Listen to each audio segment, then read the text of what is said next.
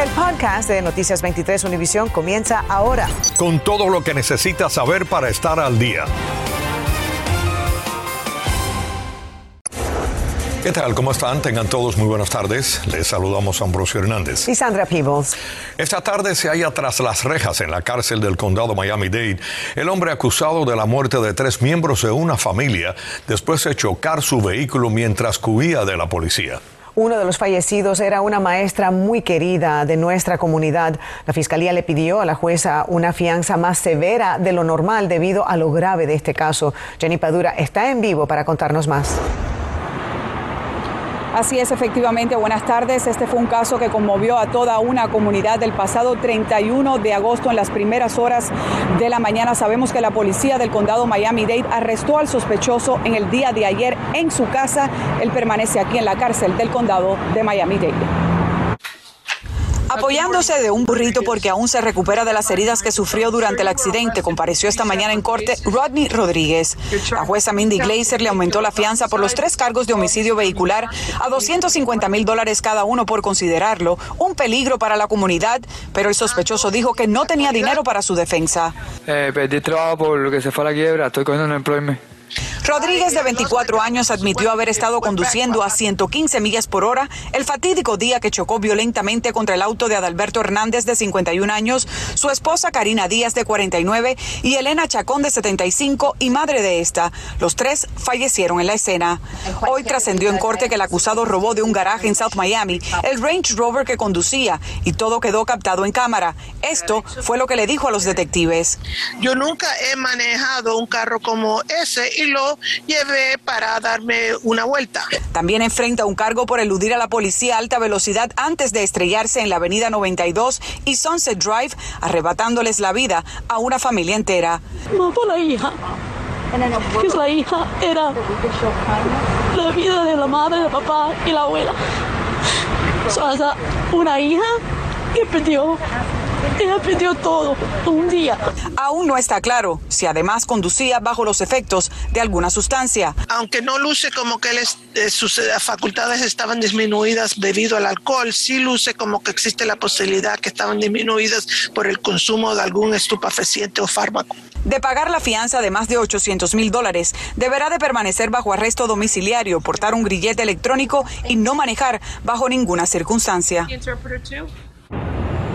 Y también supimos durante la audiencia que la Fiscalía espera poder recibir los resultados de las pruebas toxicológicas que se le practicaron al sospechoso cuando se encontraba en el hospital la semana próxima. Estaremos al tanto.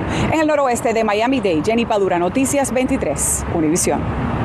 Muchas gracias, Jenny. Esta tarde también está en la cárcel Gage Joseph González. Él está acusado de 20 cargos de pornografía infantil. Las autoridades dijeron que González intentó descargar pornografía infantil en Instagram y que cuando la policía registró su casa en la pequeña Habana, encontraron medios electrónicos con múltiples archivos de menores de entre 2 y 12 años de edad participando en relaciones sexuales entre ellos con adultos. González deberá pagar una fianza de 100 mil dólares para su, condición, para su libertad condicional. Las autoridades están pidiendo ayuda esta tarde para identificar a dos mujeres que quedaron captadas por las cámaras de vigilancia cuando desechaban aceite de cocinar usado en un desagüe. Los detectives dijeron que el aceite es de un restaurante cerca de la Segunda Avenida y la calle 29 en el noroeste de Miami y el hecho ocurrió el pasado día 7 de este mes, poco después de la medianoche. Si alguien tiene información, llame a las autoridades. El superintendente de escuelas de Miami-Dade anunció hoy un cambio en el sistema de cuarentenas que solo aplica a los estudiantes de secundaria y a los maestros. María Alesia Sosa nos cuenta si además de eso están pensando relajar las medidas. A partir del próximo lunes, el protocolo de cuarentena para empleados y estudiantes de escuelas secundarias de Miami-Dade cambiará. Para los jóvenes vacunados que entren en contacto con una persona infectada y no tengan síntomas, la cuarentena será de cinco días y no de diez. Al quinto día podrá hacerse una prueba PCR y si sale negativa, regresar. Eso no significa que después de cinco días puede regresar. después de recibir el examen negativo, puede regresar. El superintendente dijo que la decisión está basada en mejoras significativas, aunque mencionó que para poder cambiar otros protocolos hay una serie de condiciones. Primero, menos de 100 personas infectadas por 100.000 residentes durante un periodo de dos semanas consecutivas. Ahora ese número está en 333. Además, apuntan a que 80% del estudiantado tenga al menos una dosis de la vacuna y no menos de 60% esté completamente vacunado. Tenemos que acelerar ese proceso. La mejor manera de evitar la contaminación eh, de, de entidades de nuestra comunidad con COVID-19 es por el proceso de vacunación. Otro indicador sería que las admisiones en los hospitales locales sean menos de 100 diarias y que la ocupación de las camas de hospitales esté por debajo del 15%. Además, no más de 1.5% de estudiantes que están fuera debido a a la cuarentena. Carvalho indicó que en las últimas dos semanas, 2% de los 96 mil estudiantes del distrito han estado en cuarentena. Reiteró que seguirán con estrictos protocolos y que hasta que esas condiciones no se cumplan, no podrán relajar las medidas. Carvalho dijo que el uso de la mascarilla en las escuelas seguirá siendo obligatorio y que hasta que los números no cambien drásticamente no contemplará otra opción. María Alesia Sosa, Noticias 23, Univisión. El Comité Asesor de Vacunas para la FDA rechazó la solicitud de los laboratorios Pfizer de agregar una tercera dosis de refuerzo a su vacuna contra el coronavirus. La tercera dosis solo sería para mayores de 65 años y personas de alto riesgo. El rechazo se produjo con una votación de 16 contra 2. Cabe destacar que esta semana la prestigiosa revista médica The Lancet publicó un artículo en el que un grupo internacional de científicos afirmó que una tercera dosis no sería necesaria. Miles de migrantes han cruzado el Río Grande esperando ser procesados por las autoridades fronterizas y los números siguen en aumento. Se reporta que en las últimas horas llegaron más de 4 mil personas. La mayoría de estas haitianos que buscan que Estados Unidos les dé refugio. Congresistas de Texas esperan que la administración Biden tome acción rápidamente. Antonio Guillén nos informa desde México. Muchas gracias. Bueno, pues en menos de una semana, Ciudad Acuña y Del Río, Texas se han convertido en un foco de atención a nivel mundial. ¿Por qué?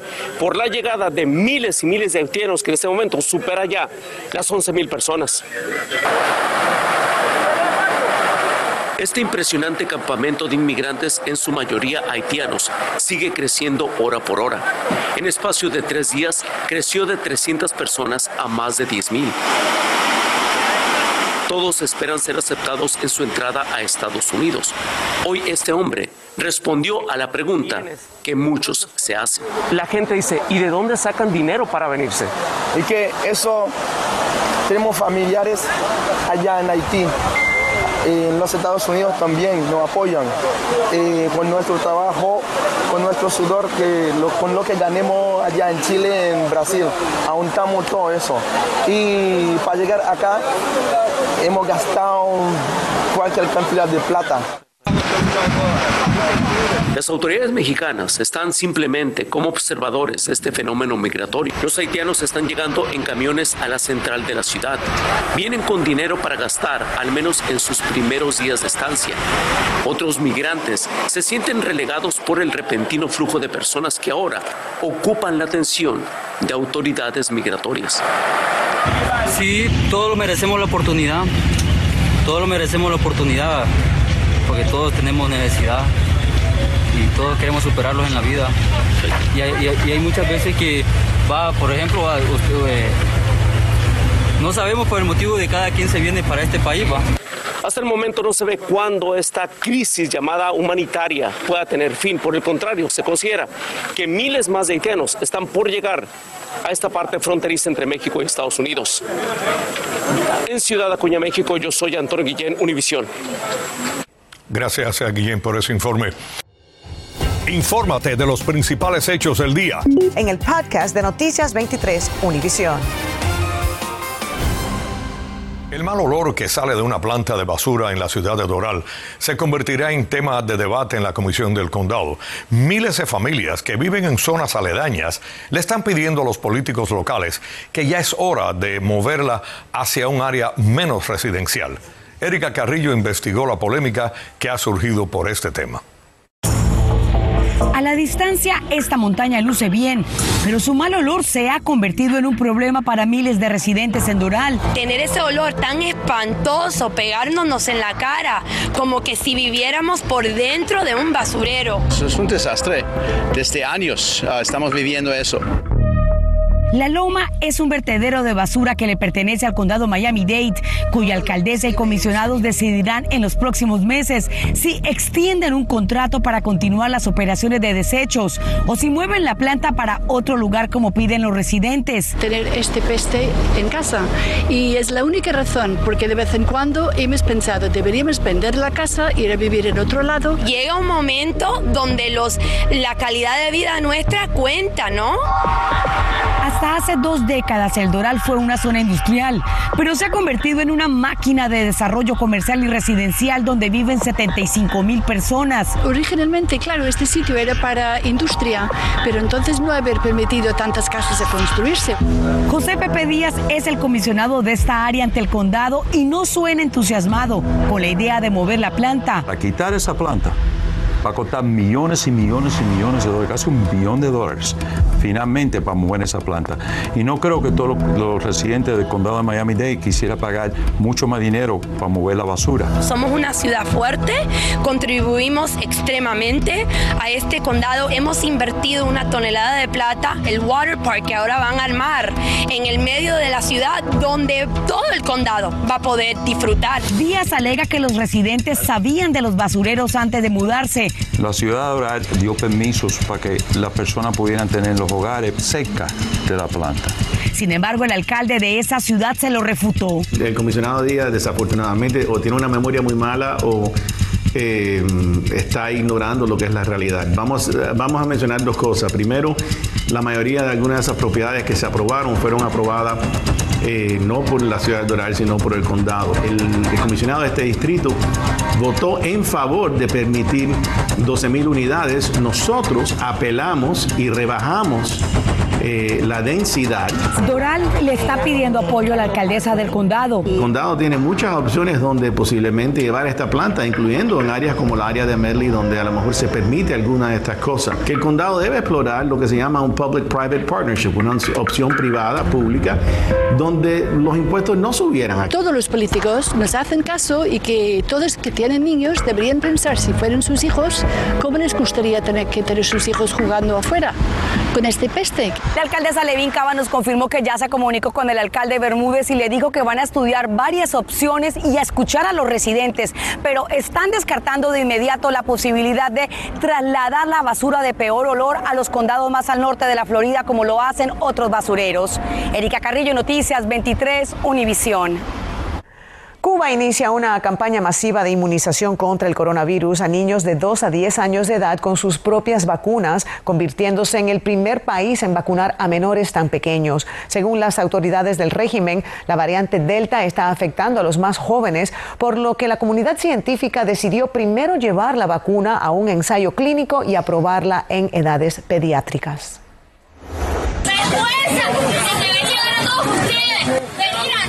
Simpatizantes del gobernante cubano Miguel Díaz Canel agredieron hoy a cubanos que se manifestaban frente a la Embajada de Cuba en México. El cantante Pancho Céspedes, quien participaba en la manifestación, dijo que los agresores eran mexicanos que no representan a México. Díaz Canel asistió a los festejos por la independencia de México, invitado por el presidente Andrés Manuel López Obrador. Bueno, escuchen esto. Las escuelas públicas del condado de Miami-Dade están alertando a los padres sobre un nuevo reto para los estudiantes en la red social TikTok. El reto es para que los alumnos destruyan o roben objetos de sus escuelas. Olance Nogueras nos amplía sobre esta nueva tendencia y el impacto que tendría en los estudiantes. El Distrito Escolar de Miami-Dade está investigando incidentes vinculados con un nuevo reto de moda en la red social TikTok, que exige a los estudiantes generar caos en las escuelas, grabar los hechos vandálicos, robar artículos y difundir los videos. Estamos en este momento investigando dos o tres casos solamente, no es una crisis aquí a nivel local, pero hemos enviado mensajes muy concretas, muy duras para nuestros estudiantes, nuestros planteles escolares.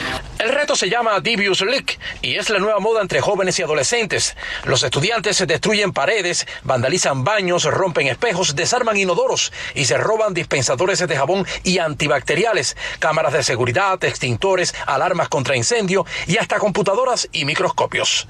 Después, los estudiantes publican el video o muestran sus mochilas con los artículos sustraídos. Lo hacen para generar likes o me gusta. Primero, una cosa era que una cantidad de agua que te tira con hielo arriba por, ayudar a la gente con cáncer o lo que sea, eso era, eso era cómico y era una cosa que, que no era mala. Pero esto, esto es puro vandalismo, esto no es una cosa factible para nadie y esto son las cosas que tenemos que parar. TikTok comenzó a bloquear los videos y a redirigir las páginas a los manuales de comportamiento de la plataforma. Autoridades escolares advirtieron que si un estudiante es capturado vandalizando la escuela, puede ser expulsado e incluso arrestado. Los mismos videos publicados son una admisión del delito, incluyendo el robo de propiedad escolar. Es un juego con consecuencias eh, drásticas en nuestra comunidad, porque a una indicación de robo, de, de vandalismo que no es aceptable en nuestra comunidad. La alerta de las escuelas públicas de Miami-Dade no deja de ser polémica también porque le pide a los padres que le enseñen a sus hijos respeto por la propiedad escolar. Hola, Nogueras, Noticias 23, Univisión.